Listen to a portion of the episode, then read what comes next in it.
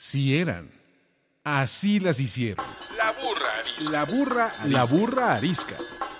Tres mujeres en sus cuarentas diciendo una que otra sandez y buscando aprobación social. Con Laura Manso, la Amalgator y Adina Chelminsky. La burra arisca.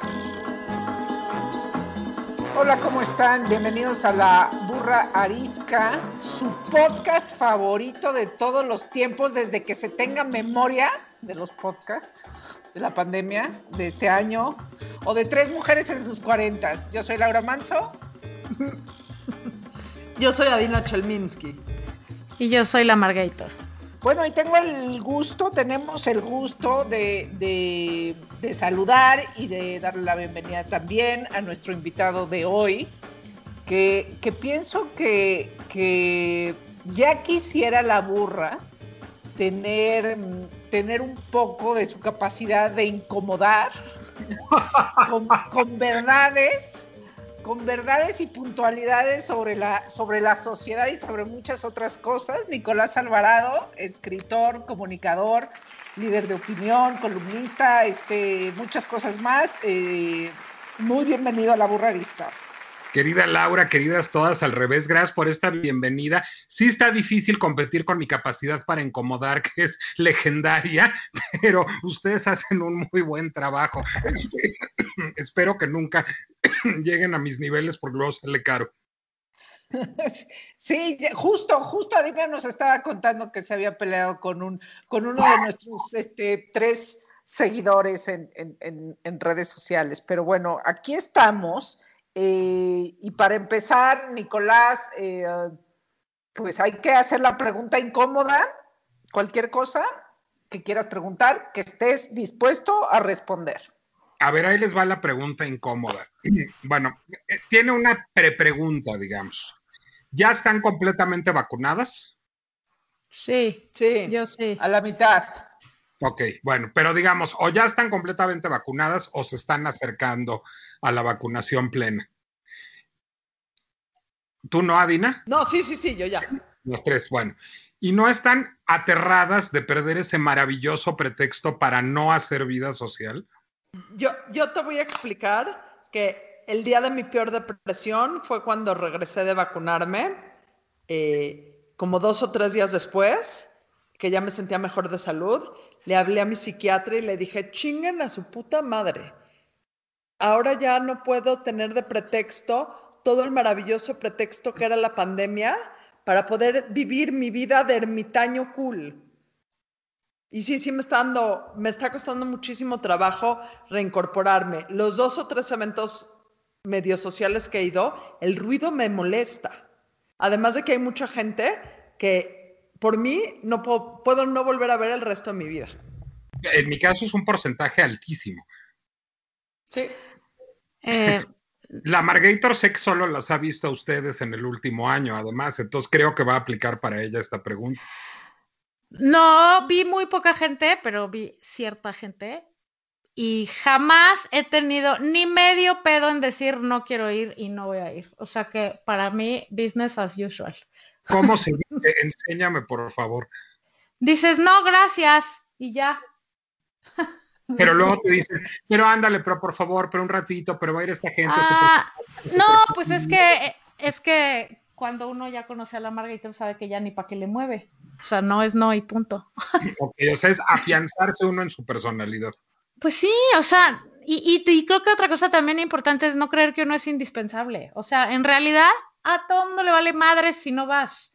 Lo que pasa es que acabamos diciendo que sí porque nosotros, empezando por nada, pensamos que qué oso quedar mal, que cómo no voy a ir, que cómo me la voy a perder, que, que el, el, el, famosísimo este, FOMO, ¿no? O sea, ¿cómo crees que no voy a ir y no voy a presenciar eso? ¿Y cómo crees? O sea, la fiesta no va a ser igual sin mí. Y la verdad es que, güey, a la segunda Cuba ya se les olvidó que existes. O sea, a nadie le importa más que a ti ir o no ir a un evento. Yo la verdad, la, fie la, fiesta no es igual sin mí, no es, por, no es por presumir. Sí, ese es mi segundo comentario. Bullshit tu respuesta, Daiva. Yo te he visto requete feliz retomando tu vida social. Ni te hagas. No, yo coincido con Adriana en una cosa, la fiesta no es igual sin mí, es mejor. Sin ti. ¿Y no vas? Y mí es muchísimo mejor. A mí no me gusta la gente, no me gusta este, el olor de la mota, no me gustan los borrachos, no me gusta bailar a Chayán. O sea, a mí no me gustan las fiestas y nada más se las amargo a las personas. ¿No te gusta el olor de la mota, el sabor de la mota? Nada. Ok. No me gusta la mota. Me parece que hay que despenalizar su consumo para que aquellos a los que les gusta la consuman, para que tenga usos médicos y para que no se abotine el crimen organizado. Pero yo detesto el olor a petate quemado. Y no me gustan los estados alterados de conciencia, más que los corpóreos. Nicolás Alvarado slash Amargator. Bienvenido Ah, no, a pues, familia. Somos de la misma, tú y yo somos de la misma tribu, querida. Muy bien, qué bien. Laura qué Manso está calladita, ¿eh? Sí, Laura Yo- Manso. yo, ah, a ver, yo siempre, another he one. sido, yo siempre he sido una odiosa de- del mundo social, o sea, no me acoplo, no me hallo, no me no entiendo, no, no sé por qué la gente lo disfruta tanto. Y fui muy feliz en la pandemia eh, y, y sí, la verdad es que eh, no quiero regresar y hay como una, como, como, hay- habrá un intento de decir no voy a ir, así como la Margator, si no quiero ir, ya digo, ya lo hacía, pero, pero, pero, pero más, o sea, quiero ir todavía menos. Si ya iba de 10 a 2, ahora quiero ir a uno o a medio. O sea, un ratito y ya. Siempre me salgo antes, eso sí, siempre me salgo Sie- antes. Hasta en los siempre. fines de semana familiares me salgo antes. O sea, mi cuñada me dice, ¿por qué te tienes que ir ahorita? Ya me tengo que ir. Ya, o sea, ya acabé de estar. Y entonces me voy a... Para las fiestas también es despedirse a la francesa. Sí, es que este, si no, no te dejan ir. O sea. O ¿cómo es sea- despedirse de la francesa? En lo que todos este, se alcoholizan y este, fuman mota y bailan a Chayán, Emprendes la graciosa huida. agarras tu abriguito, es que yo la última vez que lo hice era invierno, entonces llevaba abrigo, agarras tu abriguito, pides tu Uber y te sales, sin Mm. decirle adiós a nadie. A eso yo le llamo emprender la graciosa huida. Yo este fin de semana fue la primera vez que estuve con bastante más gente de lo común el último año y esa hora de irme que de la que habla Laura Manso me pasó acabando de comer. Lo malo es que no me podía ir porque el evento era en la casa donde me estaba quedando. Y, y entonces dije, fuck, ¿qué, qué voy a hacer? Ya luego se pusieron, ¿sabes qué me pasó? Y me di cuenta que hace años que no iba a un evento así, lo de contar chistes. O sea, se pusieron a Oh. contar chistes y había cuatro extraordinarios contadores de chistes. Y me ahogué de risa como hace, pero muchísimo más de un año no me ahogaba de risa. ¿Estás de acuerdo que en las fiestas ya la gente o bebe o se enseña el teléfono? O sea, ya la referencia es, mira este meme, mira este video, mira este... Ya no hay esta parte del chiste. No sé a qué fiestas vayan ustedes. En mi fiesta ni nos enseñamos el meme, Bullshit. ni bailamos chayán. No, o sea, están de hueva. tus Fiestas, ¿qué, hacen, se hace en tus? ¿Qué fiestas? Nunca hacen nos has invitado a una fiesta, güey. Nunca ¿Qué bailan en tus fiestas, Adina? ¿Qué hacemos en mis fiestas? Bebe- básicamente creo que es beber y chismear. En- pero desde política hasta eh, cosas banales, hasta todo. Yo les voy a decir que he hecho yo también. Yo me he vuelto un gran bartender, soy muy buen bartender amateur, este, por una razón, porque me permite entretenerme en algo que no son las personas. O sea, me caen mucho mejor el Aperol y el Prosecco y el Campari y la Ginebra que las personas. Entonces yo me dedico a la coctelera y las personas conviven. Eso también está muy bien. Pero Sí. el bartender, pero el bartender también tiene esta cosa de platicar con la gente, ¿no? Y de escuchar sus penas, ¿o no, o no Nicolás? Sí, pero ya que hay poquitos. Cuando son muchos, yo no puedo. Que, que, que, que, they, que they mingle y yo de entretenido con mis cócteles. A, a- a mí me pasa muy igual, o sea, me busco... Cuando mis hijos eran chiquitos, era un gran alabay, porque, ay, los voy a pastorear al jardín, y entonces me largaba yo con mis hijos y ya te aíslas. Y sí es cierto que regresar a la vida social, aunque sean, o sea, más de cuatro personas, dices, güey, ya, es muchísima gente, ¿no? No, pues, una- es- Además. En fin, Oye, No. Nicolás, este, estábamos, estábamos pensando que, o sea, como contigo se puede hablar de mucho. ay, Antes de entrar en, en- este, quisiéramos hacer una introducción sobre, sobre la clase. Es que estuvo muy fuerte el tema este fin de semana. Ok. Una, una, pequeña, una pequeña introducción. Entonces, yo les dije a la Margarita y a Dina que, que, que, este, pues que sí, que podíamos hablar un poco de esto, pero están súper insistentes en que lo hagamos. Entonces, este, a ver, Van, ¿qué opinan de la clase media?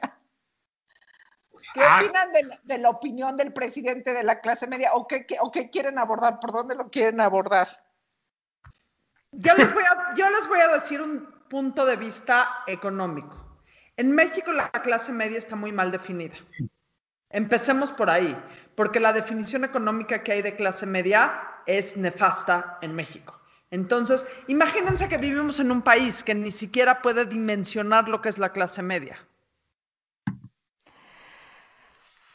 Pues sí, pero también la clase media, digo ya sin entrar en tanto detalle preciso, pues somos, porque yo me incluyo, todas esas personas que estamos haciendo nuestro mejor esfuerzo, a quien nadie nos regala nada, este, que tratamos de veras de hacerlo mejor, de construir una mejor comunidad, un mejor país, de ser honestos, de pagar impuestos, de, de educar y formar personas que contribuyan a este país en el futuro. O sea, somos todas esas personas que ni tenemos resueltos nuestros pedos de lana porque vivimos al día y de nuestro salario. Por eso, Adina, me urge tanto que me pagues regularmente. Digo, no, nomás para decir, ni nos están regalando cosas por no estudiar o por no trabajar o por no nada, ¿no? Entonces, a mí me parece que es una ofensa flagrante a la mayor parte de este país este, bueno, a toda la parte de, la, todo ese grupo que evidentemente no puedo cuantificar, pero somos un chingo, güey. Y somos los que pagamos impuestos y somos los que, si todo se va a la mierda, no podemos agarrar un avión y largarnos a vivir a San Diego y que, y que somos la esperanza y el futuro de este país para hacerlo mejor. Entonces, a mí me parece ofensivo, indignante, eh, me parece, por un lado, digo, Nicolás, no sé si sepas, pero yo alucino al señor presidente. Por un lado, me da gusto que rebuzne cosas así, porque se está balaseando los pies el cabrón, y espero que la gente se acuerde en las siguientes elecciones como se acordó esta vez. Y, y en general me parece, o sea, yo me siento personalmente ofendida por su comentario. O sea, ¿cómo? Nos dimos cuenta. En, no, es que neta, güey, ¿cómo se atreve? O sea, ¿cómo se atreve a eso? A decir una cosa así. Es, es, al revés, o sea, ¿qué tipo de líder? Digo, ya sé cuál tipo de líder, pero ¿qué tipo de líder le dice a su país, no, quieran ser unos mediocres, porque si no, este, está mal querer, querer triunfar y querer progresar y querer ser mejores, está mal, sean unos mediocres. Es obvio, es para que, ¿por qué? Pues porque la gente entre menos educada, educación tiene, más le cree sus mamadas, digo, perdón mi francés, ¿no? Bueno, ¿tú qué opinas, Nicolás? Yo se las voy a, re a responder con, con, una cita de, en francés, pero de otro francés, de un francés que se llama Pierre Saint-Vallon, que tiene un libro extraordinario que vale mucho la pena que le echen un ojo si no lo han hecho, que se llama El siglo del populismo. Este, bueno, mucha gente ha dicho, no, no seremos los primeros aquí, que el presidente de México es un líder que tiene tendencias populistas, tendencias autoritarias, yo lo pienso así, y uno, digamos, de los signos distintivos de eh, los gobiernos populistas o de los gobiernos de las democracias liberales, como también les llaman, es construir una narrativa polarizante, una narrativa en donde están claro. ellos y estamos nosotros. ¿Quiénes son ellos? Pues ellos son los que no están conmigo. ¿Y qué es lo que sucedió en el pasado proceso electoral que ustedes han analizado hasta el cansancio y, y, sé que están de acuerdo conmigo? Bueno, pues que la clase media lo que dijo es no estoy con el presidente. Entonces, en ese momento, pues es lo que tiene que hacer para, digamos, reforzar su voto duro, reforzar a un segmento de la población que confía él, le permita seguir gobernando, es satanizar a ese ellos. Ellos los que estudian, ellos los asalariados, ellos los microempresarios, ellos los que pagan impuestos, ellos los que tienen licenciatura y maestría, ellos son malos, ellos quieren conservar su privilegio. En cambio, nosotros, es decir, los pobres, que son beneficiarios de programas sociales y que me los deben agradecer a mí, pues somos los buenos. Entonces, esta oposición binaria, pues siempre resulta muy útil para construir una narrativa de este tipo. Entonces, yo creo que lo que está haciendo es algo, por lo pronto, todavía sagaz en términos políticos. No sé si le va a aguantar tres años, pero creo que esa es su apuesta claramente. Ahora, Nicolás, yo te haría esta pregunta, entiendo perfecto este, lo que dices y así, o sea, yo así lo tomé, o sea, este cuate pues es así, así lo hace y de eso, de eso ha vivido y lo hace muy bien, tanto que engancha a muchos. A tanto todos. Que, que, que, o sea, ¿no? O sea, que justo logra su, su cometido, ¿no? Eh, eh, seguir polarizando. Eh, ¿Cómo se, debe, ¿Cómo se debe enfrentar el populismo? Uno, uno sale y responde, pues es que con datos ya no se puede, este, bueno, sí se puede, pero este, no. O sea, ¿cómo, cómo, ¿cuál es la mejor idea para responder al populismo? Pues no engancharse, dirían unos, engancharse con todo, dirían otros. Este, e, es muy difícil, ¿no? A ver, yo lo pondría en dos tiempos. Yo creo que la mejor idea de fondo pues, pasa por la educación, porque la educación es el principal factor de construcción de ciudadanía. Es decir, que haya espacios para el diálogo, que haya espacios para la discusión, que haya espacios para, para, el disenso, que haya espacios en donde no cultivemos certezas, en donde no estemos convencidos de tener la razón, en donde se admita que la relación, que la realidad, perdón, es compleja son espacios que ayudan a vencer el populismo. ¿Cuál sería, digamos, el, mejor antídoto contra el populismo? Pues un gran sistema educativo, unos grandes medios de comunicación, este, un acceso universal a la cultura. Bueno, eso ahorita no es posible y nos vamos a tardar mucho en tenerlo. Este, y de hecho, pues, estamos en unas circunstancias particularmente adversas para tenerlo. No siendo este el caso, ¿cuál creo que es la mejor ruta? Bueno, creo que la, la, primera ruta tiene que ver con el equilibrio de poderes y la división de poderes. Le dimos un pasito adelante en ese sentido, pasito chiquito, pero ayuda. Es muy bueno que no tenga mayoría calificada el partido en el poder. Y fíjense, ni siquiera lo estoy diciendo de este partido en el poder por el que yo nunca he votado. Cualquiera, ¿eh? El partido claro. que les guste en la vida, ojalá la oposición a este partido sea la que esté en el Congreso. Si mañana gobierna el PAN o el PRI o Movimiento Ciudadano, yo espero que la oposición sea de Morena o de otro de estos partidos que no esté, justamente para que haya un equilibrio de poderes, para que haya un contrapeso. Creo que en ese sentido hicimos un avancito. Creo que lo otro tiene que ver con, y esto a mí es, es algo en lo que he insistido mucho en los últimos años, creo que tenemos que dejar de hablar de lo que dice el presidente. Creo que tenemos que hablar más de lo que hace el presidente, de lo que hace el Congreso, de lo que hacen los otros poderes de la Unión, porque vivimos hablando de lo que dice el presidente y en ese sentido nos volvemos una cámara de eco. No, yo siento, digo, y lo digo mucho y es muy criticado esta frase que digo, pero yo creo que el presidente es un genio en la comunicación. Controla el discurso pro, de propios y extraños todo el día. Si el presidente, pendejada que diga el presidente en la mañana, pendejada que defiende Morena, pendejada que ataca, se burla y menosprecia a la oposición, pero no se habla de absolutamente nada más. El señor es un genio en el manejo de la política verbal, o sea que me queda claro que no pasa de ser, pero el énfasis que hay en lo que dice, como dices tú, versus lo que hace, es absolutamente avasallador. Nadie se preocupa por las cosas de fondo porque estamos tan inmensamente preocupados por las cosas de forma. Y, y déjate lo que dice, güey. Lo que hace. O sea, la cantidad de tiempo que perdemos, que si traía los zapatos bien, que si no, que si le dijo Cábala, que si le dijo Cámala, que si le dijo presidente, que si. Que yo, la verdad, sí creo como Adina, siento que muchas de esas cosas las hace a propósito. Precisamente para generar, para que hablemos de eso todo el pinche día, en vez de que estemos insistiendo en el tema de la Suprema Corte de Justicia o de cualquiera otras cosas, ¿no? O sea, sí, le dedicamos demasiado tiempo. Y creo que otra cosa que yo haría para solucionar el tema es, bueno, o sea, que again, no se puede acabar, pero ¿por qué chingas tiene que haber mañaneras, güey? O sea, tendría que no haber, o el que la quiera ver que se conecte por cierto canal de presidencia a verla, pero los medios tendrían que estar hablando de otras cosas, de sus, a, sus tres horas que dice diarias, que no dice nada, ¿no?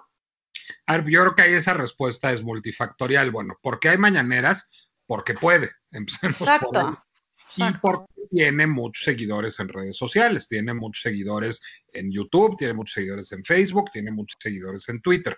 Eso es lo primero que permite las mañaneras. Segundo, porque los medios públicos en México no son públicos. Es decir, ¿qué es un medio público? Pues la BBC es un medio público, o PBS es un medio público, o France Television es un medio público. Es decir, son medios que tienen órganos autónomos de gobierno y que no responden al Ejecutivo pues ¿qué es Canal 11 o Canal 22? Pues son medios de gobierno, es decir, responden a funcionarios del Ejecutivo que tienen por jefe último al presidente de la República. Entonces, no es que haya un órgano de gobierno de Canal 11 o de Canal 22 que decía si transmitir o no la mañanera, la transmite. Tercero, porque hay muchos intereses creados en comunicación que pues, son financiados de manera muy importante desde el gobierno de la República. Y esto sucedía en épocas del PRI, sucedía en épocas del PAN y sucede hoy. Es decir, la pauta publicitaria que tiene el gobierno federal en los medios de comunicación impresos slash digitales, porque ya son más digitales que impresos, pues es grande e importante y les da el compromiso, comillas, moral, o si quieren, inmoral, de transmitir la mañanera. Y el, y el cuatro es, pues yo diría, la inercia, porque uno de pronto ve un medio como el Universal, que no tiene pauta del gobierno federal, que está enfrentado abiertamente al gobierno federal y que todos los días sube la mañanera a, su sitio, y uno dice, pues, o sea, ¿por qué hace esto el Universal? Por inercia, porque la agenda setting lo está haciendo el presidente y lo está haciendo el Universal, es decir, ok, tú haces el agenda setting, entonces yo, aunque no esté de acuerdo contigo, aunque me insultes, aunque no me contrates, subo la mañanera todos los días. Es otra vez esta cosa de dejar que la agenda la marque el presidente. Y porque jala, y porque la verdad la gente estamos tan enganchados, eh, que, que, jala, o sea, al final sí queremos saberlo, o sea, si empieza un rumor por ahí o de, no comunicación en redes sociales, que lo que dijo el presidente, uno empieza a buscar lo que dijo el presidente, entonces al final los medios tienen, pues, este, aumentan sus, sus views, ¿no? Ahora como se mide este, la lectura, cuánta gente entró a tu sitio, y eso pues eh, finalmente es vende, o sea, es pues negocio para, para los medios. pero te aseguro que Frida Sofía este, y Alejandra Guzmán, un clickbait igual de importante, es, es muy pernicioso hablar de ellas para la familia Pinal, pero es tantito menos pernicioso para el país. Es decir, hay clickbait que le sale más caro al país. La mañanera es un clickbait que le sale muy caro al país. Absolutamente. Es el peor chisme que puede haber. Sí. Pero ahí, está, pero ahí está, señores. Pero por otro lado, pero por otro lado, perdón, Laura, es imposible no engancharse, ¿no? Ante ciertas cosas. O sea, yo la verdad ni, ni oigo las mañaneras, ni comparto memes del presidente, porque justamente no le quiero este, engordar el caldo. Ni, ni comento si era una facha o no, cómo salió vestido o sea, procuro de veras no meterme en nada de eso, pero también es imposible a veces no engancharte y decir, o sea, qué huevos, güey, ¿cómo puedes decir una cosa así? Y qué irresponsabilidad, y porque al final eh, lo que tenemos que hacer, y creo que esa es la solución, es, además de no caer, de no ir, de no engancharnos, de no compartir, de no sé qué, es acordarnos que México somos todos, güey. Y que este señor con su estrategia de divide y vencerás, lo único que hacemos, si cooperamos y somos parte de ese juego, es ayudarlo a, engrandecerse, ¿no? Lo que tenemos que acordarnos es de no permitir que nos dividan esas cosas. Aparte, menospreciar a la clase media va en contra de cualquier discurso político eh, inteligente, porque si menosprecias a la clase media, que es hacia donde quieres llevar al país, ¿qué te queda? Ahora vamos a hacer hablar de la clase baja y promoverla, o sea, justamente lo que tendría que estar haciendo el presidente no es menospreciando la aspiración de la clase media, sino hablando y nutriendo las aspiraciones de la clase media, que es lo que lleva a mejorar al país. O sea, son las aspiraciones personales lo que hacen que un país y una sociedad avance económicamente. Claro. Pero además yo creo que es muy peligroso eh, menospreciar a cualquier segmento de, la sociedad. Es decir, es muy peligroso decir que los pobres o que los ricos, o déjenme ir a un referente histórico, que los judíos o los gitanos o los homosexuales o los musulmanes. No chingues. Es Creo que, estuvo, creo que estuvo un poquito no, a ver, yo, de...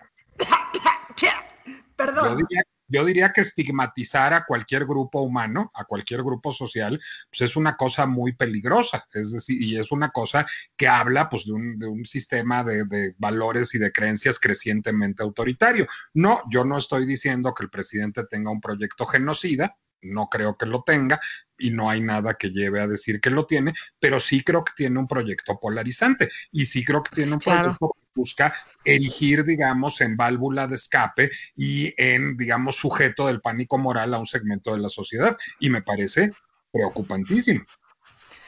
Y además que tiene un proyecto que solo se trata de él, ¿no? Y entonces, o sea, ese señor, perdón, pero a mí me parece que su, su verdadera preocupación no es el país, sino él y su y su y él. Y ya no quiero decir nada más porque luego Laura me censura. ¿Por qué, la censuran? ¿Por qué la censuras, Laura? Nunca. Claro No, que me jamás censura. te he censurado, nada más un día tuvimos que bajar un programa porque habías dicho muchas groserías. La invitada y tú habían dicho muchas groserías. Eso, eso se llama censura. Había- no, había pueblo. insultos, Eso se llama- eso se "Esto llama no". gusto. Vamos a ser sinceras. La que estuvo de acuerdo con no subir ese programa fuiste tú, porque a todas se nos pasó un poquito Pero, pero, pero fue censura. el objetivo de discurso. No, porque hay de personas que no tienes que criticar, aun cuando otras personas te caigan muy mal. O sea, lo que había pasado en cosa ese es la programa. crítica y otro el insulto, ese es el- hay que diferenciar. O sea, para mí López Obrador es materia abierta para crítica. Su hijo chico menor de edad no. De acuerdo. Y que por eso las tres estuvimos de acuerdo en bajar ese programa, porque hicimos un chiste muy mal gusto, objetivamente, y decidimos no pasarlo y eso implicó no pasar el programa. Bueno, Entonces, aunque pues, podríamos esto- hablar, podríamos hablar durante horas mal, en mi caso, del presidente, bien, a lo mejor otras personas. Ese no era el tema de hoy, nada más que queríamos hablar, porque no se podía dejar pasar. Entonces, Laura, Exacto. Al final, como no, ya no queremos hacerle el caldo gordo al, al- presidente, este, no hablaremos de lo que dice, sino de lo que hace, y eso será en otras ocasiones, porque ahora vamos a hablar, vamos a hablar de un tema que a mí me parece súper divertido. eh, y que, como insisto, Nicolás puede decir muchas cosas brillantes de muchos temas, pero eh, de este en particular, sobre los estereotipos de género. O sea, yo quiero saber y quiero entender o sea, ¿qué, ¿en dónde estamos parados en, en- México? O sea, si, nada más como, como introducción para, que, para quienes no igual y no este, estén como familiarizados con el asunto de los estereotipos de género, son todas estas ideas que aprendimos desde que nacimos de que las cosas masculinas son de los hombres, las este, y, prácticas, ideas, este, gestos femeninas son de las mujeres y, y, el azul es de hombres y el, el rosa de niñas y así, este, toda una serie de ideas que va mucho más allá del azul del, rosa, sino este, eh, pues, eh, un asunto sobre cómo nos terminamos entendiendo como seres humanos y entendiendo a los demás como seres humanos, y que ahora está siendo cuestionado porque pues, este, el feminismo ha hecho su parte, la comunidad LGBT ha hecho este, la suya, este, y, mucho se está cuestionando so, sobre esto, pero aquí, bueno, una de las cosas relevantes sobre, sobre este asunto es que cuando, cuando te dicen los niños este, son los que van a llegar a ser pilotos, los que van a llegar a ser este, eh, el dinero, las, las niñas son las que se van a ir a su casa. Entonces, todos esos, eh, esos asuntos que terminan dañando y limitando a las personas en su esencia. Eh, ¿Qué tanto hemos entendido, Nicolás? Yo creo que poco, y este, Pepe, pero digamos, lo, veo desde, desde muchas perspectivas, no desde una sola. Déjenme contarles a manera de parábola, ya que andábamos en los rumbos políticos, qué acaba de suceder en Jalisco, un estado que yo conozco bien trabajo mucho para la Universidad de Guadalajara y para otras instancias en Jalisco y tengo muy buenos amigos en Guadalajara. Bueno, acaban de ser las elecciones en Jalisco y por primera vez en la historia del Congreso de Jalisco y creo que en la historia de un Congreso local en, en el país, por primera vez va a haber una mayoría de diputadas mujeres. Es decir, va a haber, si no me equivoco, 24 diputadas y 14 diputados en esta legislatura del Congreso de Jalisco. Y están muy contentas muchas voces en Jalisco por esto. Al mismo tiempo, de las alcaldías, este, de, los candidatos alcaldes que contendieron en este proceso electoral en Jalisco, el 80% de los ganadores son hombres. Bueno, ¿qué quiere decir esto? Quiere decir que esta representación femenina mayoritaria en el Congreso es una representación artificial que tiene que ver con una ley que obliga a que las listas de representación proporcional vayan una, una, una, una, una, una, un hombre, una mujer, un hombre, una mujer, un hombre, una mujer, y que igualmente el número de candidaturas sea paritario. Cuando esto no se verifica, cuando esto, digamos, no, no se hace para componer un cuerpo colegiado, sino para que gane una sola, un solo candidato o una sola candidata a un solo puesto, no hay paridad. ¿Qué significa aquí? Pues significa que los partidos no han logrado construir un número equitativo de cuadros mujeres al, número de cuadros hombres. Es decir, significa que no estamos educando a las mujeres para dedicarse al servicio público. Significa que seguimos perpetuando el estereotipo que dice, las niñas no son presidentas municipales, las niñas no son alcaldes, las niñas no son presidentas de la República. Es ese problema cultural seguimos teniéndolo. Lo que hace la cuota, lo que hace la cuota de ley, digamos, es subsanar, parapetar, digamos, momentáneamente el problema y obligar a partir de un candado a que el número sea paritario. Pero eso no significa que haya el mismo, el mismo número de mujeres que de hombres que tengan vocación de gobierno no hay el mismo número de hombres que de mujeres que estén estudiando profesiones relacionadas con el gobierno y no existen el mismo número de cuadros mujeres que hombres en los partidos políticos. Eso lo podemos extrapolar a cualquier campo de la actividad humana. Es decir, no estamos formando más niñas científicas, no estamos formando más niñas pilotos de aviación y no estamos formando más niñas presidentas municipales. Estamos utilizando una ley, una ley de acción afirmativa para paliar un asunto, y está bien que se palie, pero no estamos resolviendo el problema de fondo. ¿Por qué? Porque acusamos una serie de problemas culturales y educativos que no nos permiten resolver el problema de fondo. Es decir, y yo creo que ustedes lo han de vivir en sus áreas de, trabajo. Ustedes se dedican a profesiones que son más masculinas estereotípicamente que femeninas y me imagino que ven a menos colegas mujeres y me imagino que cuando ustedes dijeron que se querían dedicar a lo que se dedican, pues tuvieron un camino más complicado que el de sus compañeros hombres. En efecto, en efecto. Sí, eso es un Ese problema. Perdón. No, no, adelante. Ese problema empieza el día que le dices a tu hijo campeón y a tu hija princesa, ¿no? O sea, les empezamos a poner etiquetas desde que están en la panza, este, ya tienes toda su ropa comprada rosa y todo el cuarto del niño es azul y tiene, o sea, ya, ya sabemos con qué juguetes tiene que jugar o no tiene que jugar. Em, o sea, ese es un problema. El problema de género empieza, y, no estoy hablando de preferencia sexual, ¿eh? de género solito. O sea, en donde decimos, tú tienes que hacer esto y cubrir esta expectativa porque esto es lo que a ti te toca. Y pues, pues todo mal, güey, porque, porque una niña puede ser corredora de Fórmula 1, pero si nunca la dejas jugar con cochecitos, porque eso es de niño y va a ser machorrín, pues, pues nunca va a poder desarrollar eso, ¿no? O al revés, un niño puede tener profesiones que normalmente son más femeninas, y, y, solamente porque ahí hay más mujeres, no por nada, ¿no? Eh, es, un problema tremendo que empieza con los prejuicios de los papás. O sea, de, de, quererte encasillar en tú eres niño y entonces tienes que ser así, y tú eres niña y tienes que ser así.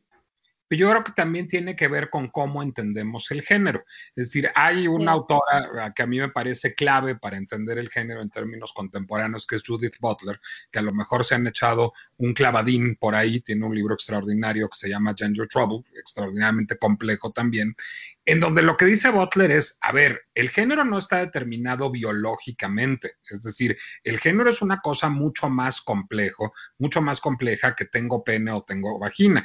De entrada, porque hay un porcentajito de la población que tiene pene y vagina, empecemos por ahí, que no necesariamente es binaria, pero incluso, digamos, la gran mayoría de la población que tenemos pene o tenemos vagina, pues vamos a ir definiendo nuestro género y de ahí que haya una comunidad trans tan, tan grande a partir de las experiencias que vayamos teniendo a lo largo de la vida. Hay gente que se sabe hombre o se sabe mujer, aunque no haya nacido hombre o mujer, a los 16, 17, 18 o treinta y pico de años. Es decir, hay casos muy connotados de gente que se hace una cirugía de resignación de género a los 30 o 40 años. Entonces, el género primero no es una cosa que esté solo determinada biológicamente, no es una cosa que tenga que ver solo con los genitales.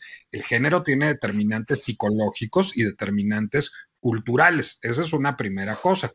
Dos, yo diría que lo masculino y lo femenino, además, son categorías que son mutables, que son fluidas y que nos habitan a todos los seres humanos. Es decir, el trailero más rabiosamente heterosexual macho de camisa de cuadros y botas vaqueras y la lady inglesa más delicada de este, Pamela y crinolina de Organdí tienen componentes masculinos y femeninos como parte de su estructura de personalidad y todos los que estamos en medio. Entonces, digamos, yo creo que parte de esto tiene que ver con concebir de entrada que el género es una cosa solo determinada biológicamente, que es una cosa inmutable a lo largo de la vida y que lo femenino solo está del lado de las mujeres y lo masculino solo está del lado de los hombres. A mí por eso también les diré que me preocupa esta ala del feminismo que dice, los hombres no deben de opinar de la agenda de género, los hombres no deben de legislar la agenda de género, los hombres no deben de marchar con nosotras. Perdón, yo creo que todo eso, es mucho más complejo. Y yo creo que esas mujeres, por ejemplo, al estar haciendo política, pues están tomando un rol tradicionalmente masculino y están, digamos, apelando a una serie de determinantes culturales masculinas y está muy bien. Y creo que los hombres tenemos todos en mayor o menor medida pulsiones, resortes femeninos que nos llevan por supuesto, a ser receptivos, pero también a transgredir, también a cuestionar la ley. Es decir, la psique humana es mucho más compleja que tengo pene o tengo vagina y que por tanto me visten de rosa o me visten de azul. Pero por desgracia toda la cultura desde todos los lugares está empecinada en perpetuar esos roles de género que terminan siendo, sí, muy asfixiantes y que terminan traduciéndose pues en cosas que tienen que ver con las científicas o las legisladoras o los pilotos aviadores. Y es, y es una cosa que, que, normalmente eh, se encuentra uno con mucha gente que, le cuesta o que nos cuesta, este, me incluyo, o sea, que no lo entiendes tan fácilmente porque así crecimos, así nos educamos, en este sistema vivimos y, y, no es tan sencillo porque vemos el mundo a través de damas y caballeros, ¿no? O sea, es lo primero a lo que se nos refiere cuando llegamos a algún lado, damas y caballeros, damitas, ¿no? Damita y caballero, este, y entonces es como, como si, si, así entiendo el mundo y es por lo primero que se me clasifica y es por lo, o sea, entonces el, mundo binario que, que me parece eh, muy complicado y, y, lo que te referías, Nicolás, sobre, a ver, sobre cuando se, se aplican y se, y se crean leyes, ¿no? O sea, el, por ejemplo, la ley de la paridad de las cuotas, etcétera. Este, eh, o, o por, otro, por el otro lado, cuando la cultura empieza a, emitir estos mensajes de fluidez, este, pues idealmente que fueran al parejo y ambas crecieran este, en, un sentido de, otro entendimiento de la vida. Pero ¿qué, qué, qué suele pasar primero? Que la cultura, que la cultura empuje realmente eh, y, que, y, que, y quiénes en la cultura de México crees que, crees que estén haciendo una chamba, por decirlo así, en, en ese sentido. Yo creo que las nuevas generaciones, es decir, yo sí creo que, eh, digamos, nosotros, los que tenemos esta edad, estamos atrapados en un cierto paradigma, digamos, con mayor o mayor información, liberalidad, apertura, pero sí creo que, digamos, y, y regresemos a lo que hablábamos al principio, en las clases medias urbanas, porque no creo que se estén discutiendo muchos estos temas en las comunidades rurales más desfavorecidas, pero creo que en las clases medias urbanas, entre las nuevas generaciones, entre los centennials, sí hay una visión distinta del género y de la sexualidad.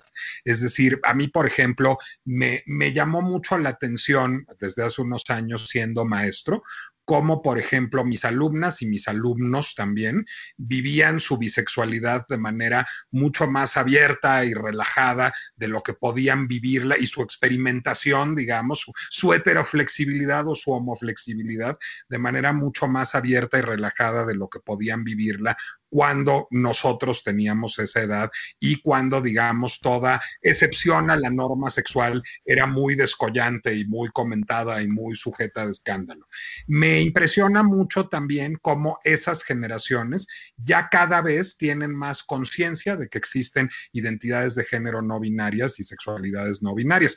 Yo no creo que las identidades de género no binarias vayan a ser mayoritarias nunca. Es decir, yo creo que la mayoría de los seres humanos somos cis y tendemos a estar más o menos, no estoy hablando otra vez de orientación sexual, sino estoy hablando de identidad de género, a coincidir con el género con el que nacimos biológicamente.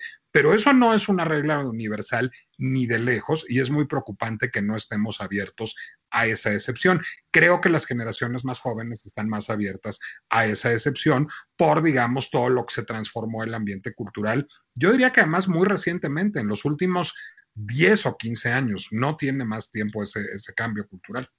Y, pero aparte es un cambio cultural que ha sido, que no es muy homogéneo entre todo el país. Depende de niveles sociales, no sé, depende de diferentes comunidades, depende de estados de la República. O sea, es como un, es como una conciencia eh, que se da mucho más en ciertos lugares que en otros. Y seguimos teniendo en México lugares extremadamente rezagados en donde cualquier eh, variación de lo normal, y estoy acá usando 30 comillas, es un asunto de, de escarnio social, casi casi. Es que yo creo que depende de dos cosas. Depende de educación, o sea, del nivel de educación y conocimiento y información al que tengas acceso. Y depende también, porque puedes tener eso, pero la segunda es tener la mente, la capacidad de abrir tu mente y entender que el mundo no es nada más blanco o negro como tú lo ves, ¿no? O sea, que hay otras posibilidades. Y entonces se tienen que combinar las dos, porque hay gente con mucho acceso a información y a educación y, de una clase, digamos, alta en donde puede estar como mejor informado, pero puede, o sea, su mentalidad puede ser del siglo XVI, ¿no? Entonces, se necesitan las dos cosas. Y hay estados en México que siguen siendo súper conservadores, súper este, mochos, súper, o sea, es multifactorial el tema de no poder entender esto. Y además sí es cierto que también es muy complicado. Yo tengo dos adolescentes en mi casa y otros dos casi en mi casa que son mis sobrinos. Y es una cosa muy tremenda todas estas conversaciones porque yo me considero de tener la mente abierta, pero hay cosas que ya ya no entiendo. Y no porque no entienda de que me escandalicen, sino que me complica, o sea, que ya de veras no lo entiendo, ¿no? O sea, entonces es, a ver, pero explícame, ¿no? O sea, quiero entender cómo es esto. Y ellos, lo que dices muy bien, Nicolás, ellos ya lo traen integrado. O sea, es, es una, es, ya lo ven como una parte de así es, ¿no? O sea, como ya es la normalidad de así es, y no es que porque el otro no sea normal, también pongo 100 mil comillas, como dice Adina. Pero lo que quiero decir es que para nosotros, que somos la generación que es como la transición, ¿no? A la apertura a esto, pues todavía de pronto es complicado entender. O sea, el otro día me decían que hay 22 tipos de géneros. Hay 22. No, de identidades sexuales, ¿no? De identidades sexuales, sí, perdón. No manches, a ver, explícame, ¿no? Entonces estaba yo sentada con mi puberta y a ella se le hacía súper sencillo. Yo, güey, no, o sea, no entiendo. Este con, o sea, ni siquiera me puedo acordar. Está bien que cada quien haga lo que El otro día mis hijos. Tremendo. Me pintaron una matriz en un pizarrón, literal. Y nos tenían. Pero ve, te voy a decir cuál creo que es la diferencia. Que estamos mucho más dispuestos a aprender. Porque yo no me imagino teniendo una conversación de diferentes sexualidades o de diferentes identidades de género con mis abuelitos y mis hijos estaban sentados con mis papás explicándoles en un pizarrón con una matriz lo que era cis, lo que era trans y mi papá hacía preguntas y la verdad eso se me hizo hiper ultra recontra valioso porque ahí empieza el cambio. El cambio no es en los adolescentes en los adultos jóvenes ahorita. El cambio es en nuestra generación, en las generaciones de arriba de nosotros, creo yo.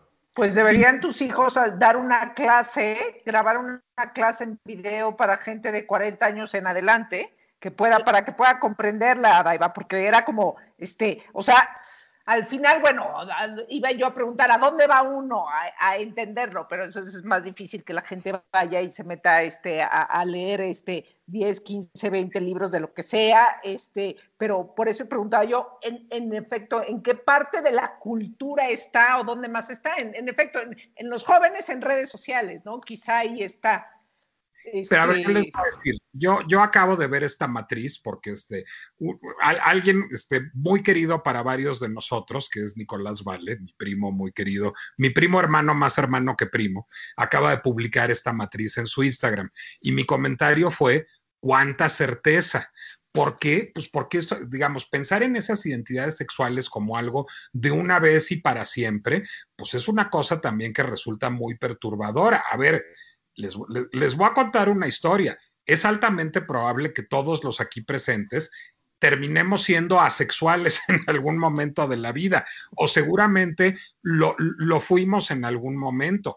Y luego la, heterosexualidad o la homosexualidad, pues no son cosas, digamos, de una vez y para siempre. Este, o por otra parte, la, monogamia o la poligamia no son cosas de una vez o para siempre. Es decir, los seres humanos nos movemos en un continuum sexual en donde queremos tener más sexo, o menos sexo, con muchas personas o con una, con un hombre o con una mujer o con... Pero eso es algo que va mutando a, través de la vida. ¿Qué me parece sano de las siguientes generaciones? Que entiendan que existen muchas posibilidades de la sexualidad humana.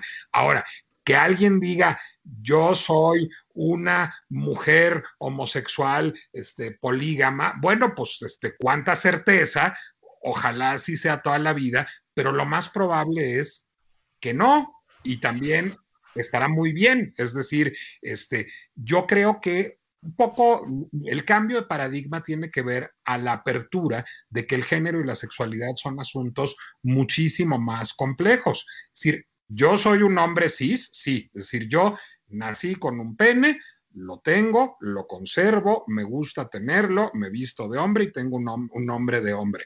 Ahora bien, esto hace que yo no tenga rasgos femeninos, pues tengo muchísimos, como ustedes tienen muchísimos rasgos masculinos, independientemente de su orientación sexual o no, porque el género y la sexualidad son temas extraordinariamente complejos.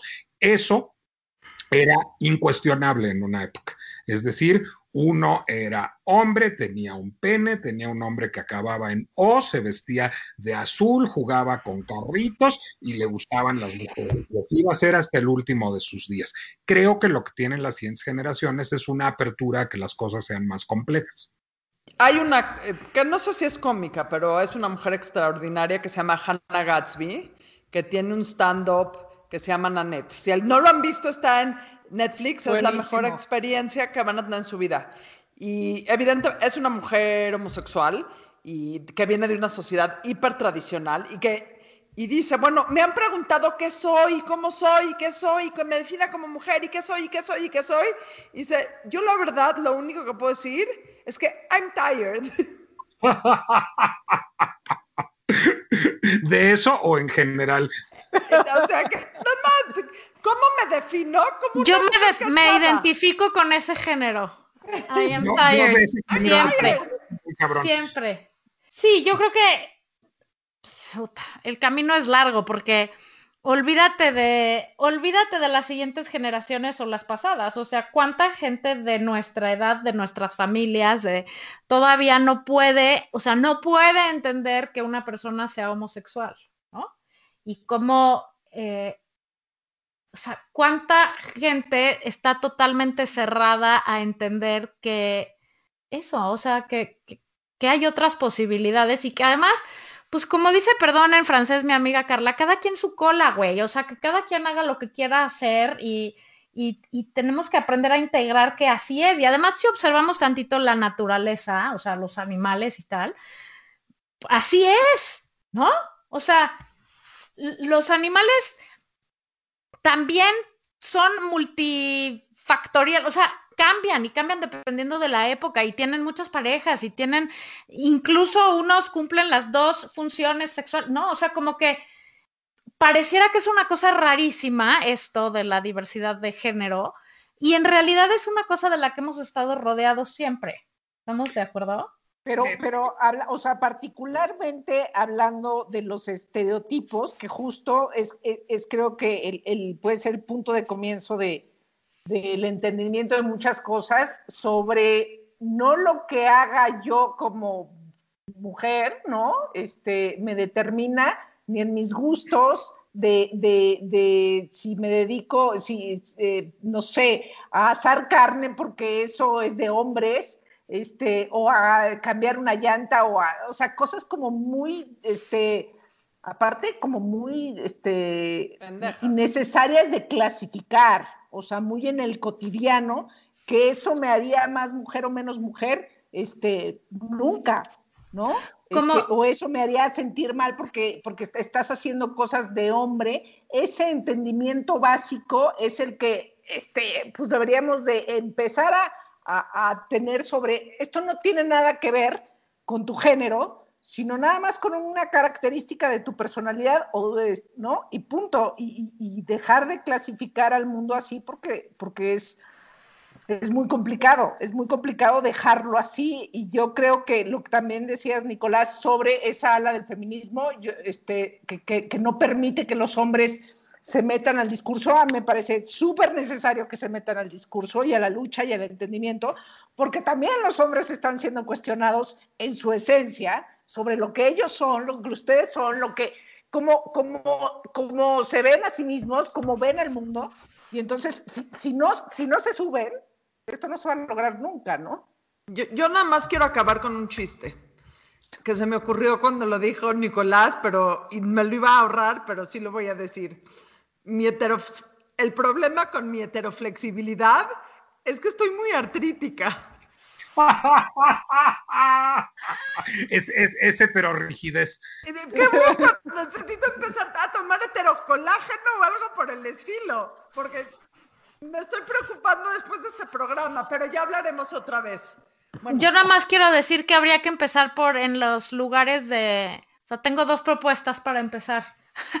Esto de la, la, la, romper los estereotipos. En las jugueterías tendría que dejar de decir juguetes de niños y juguetes de niñas, porque sí hay.